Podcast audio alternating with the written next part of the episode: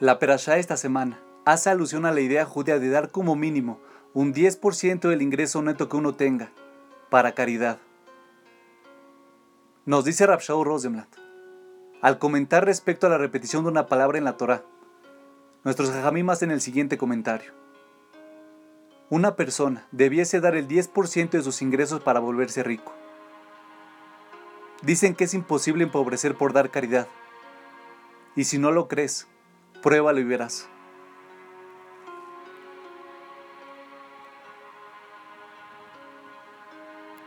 Este es el único lugar en el que nuestros ajamim dicen que tienes permitido probar a Dios para ver si Él hace lo que dice o no. Intenta dar el 10% de tus ingresos a caridad y verás tu dinero crecer. Aparentemente, el concepto es que si utilizas tu dinero de la forma en que Dios quiere, entonces Él va a darte mucho más dinero para que sigas haciendo lo mismo.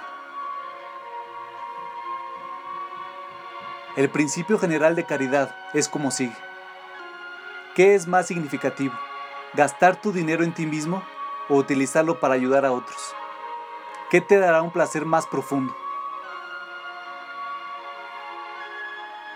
Sí, podemos bromear y reírnos de ello, pero en realidad todos saben que dar a otros es lo que nos acompañará eternamente, y no la gran casa que construimos o el hermoso auto que conducimos, o mejor aún, que nuestro chofer conduce por nosotros.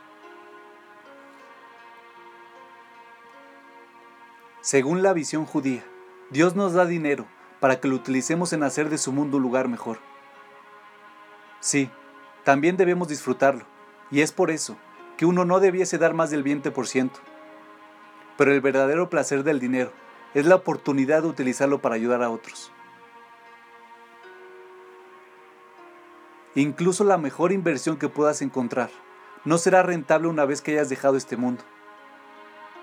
Así como todo, lo haremos algún día. Solo aquello que inviertas en caridad durará realmente por siempre.